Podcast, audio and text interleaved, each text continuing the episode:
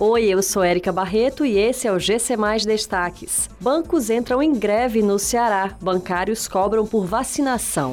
Instituto Federal do Ceará lança edital com 1.230 vagas em cursos de 14 unidades do estado. Ceará e Fortaleza fazem clássico rei histórico nesta quarta-feira pela Copa do Brasil.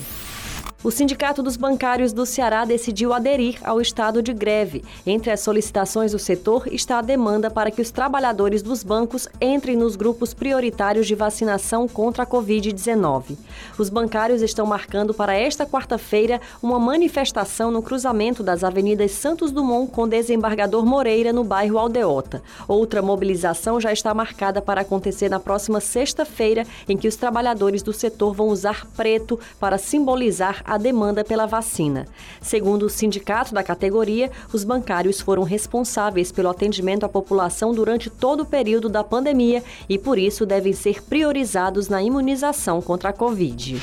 O Instituto Federal de Educação, Ciência e Tecnologia do Ceará lançou edital com 1.230 vagas em cursos técnicos nas unidades de Acopiara, Boa Viagem, Canindé, Cedro, Crateús, Guaramiranga, Iguatu, Itapipoca, Jaguaribe, Limoeiro do Norte, Maracanaú, Pecém, Quixadá e Ubajara. As oportunidades são para os cursos de Eletromecânica, Eletrotécnica, Informática, Agropecuária, Automação Industrial e outros. As inscrições inscrições acontecem exclusivamente pela internet de 4 a 17 de junho, sem cobrança de taxa.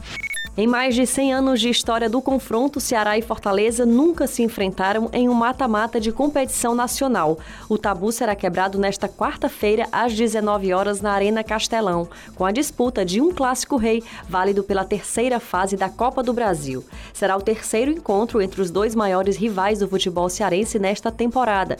Além de uma vaga nas oitavas de final da Copa do Brasil, os dois clubes jogam também de olho na cota de 2 milhões e 700 mil mil reais destinada ao time classificado. Essas e outras notícias você encontra em gcmais.com.br.